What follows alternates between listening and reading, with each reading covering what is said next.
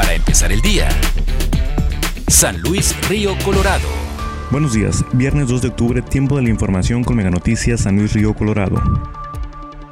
El Instituto Estatal Electoral de Sonora ha abierto la convocatoria para integrar los 21 consejos distritales y municipales para esta época electoral 2020-2021. Esta convocatoria estará vigente del 13 de septiembre al 12 de octubre, donde los ciudadanos pueden participar para este próximo proceso electoral. Así lo dio a conocer Benjamín Hernández Ábalos, consejero del instituto. Además, tendrán la obligación fundamental de coordinar las actividades de los paquetes electorales y los resultados y cómputos de la elección, de tal manera que son órganos en que los ciudadanos tendrán la posibilidad de contar los votos y emitir resultados en la próxima elección donde se van a renovar los cargos de diputados y de ayuntamientos del Estado.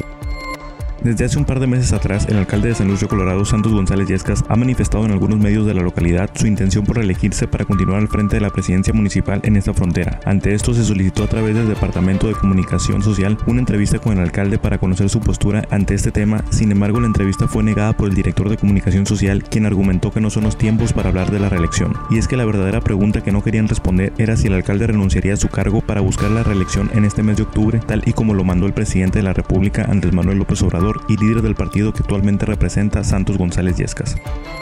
Pescadores del Golfo de Santa Clara y autoridades de la Secretaría de Marina se reunieron este miércoles 29 de septiembre para valorar la situación que se vive en el Alto Golfo de California luego del acuerdo publicado oficialmente por la Federación para prohibir las artes pesqueras de la región noroeste del país. Carlos Tirado, líder de los pescadores, menciona también que el gobierno federal ha dado una tregua para que continúen trabajando los pescadores con sus artes tradicionales durante la actual temporada camaronera que comenzó el pasado 25 de septiembre. Finalmente comenta que la producción camaronera en el arranque de esta temporada no ha sido muy buena para los pescadores del Golfo de Santa Clara, sin embargo que para la próxima marea dentro de 5 días el tamaño y la cantidad del camarón repuntará.